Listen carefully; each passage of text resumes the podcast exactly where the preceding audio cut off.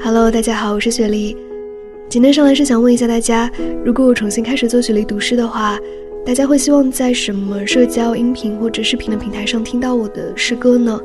嗯，这样问是因为之前在不同的地方都有看到有人搬运了我的音频，不过之前录的时候还没有很专业的录音设备，所以现在想要趁自己有时间把之前的事业重新录一遍，然后再慢慢把雪梨读诗继续往下做。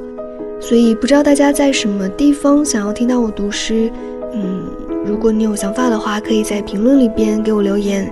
或者如果关注了我的微博的话，也可以直接私信给我。我的微博名称是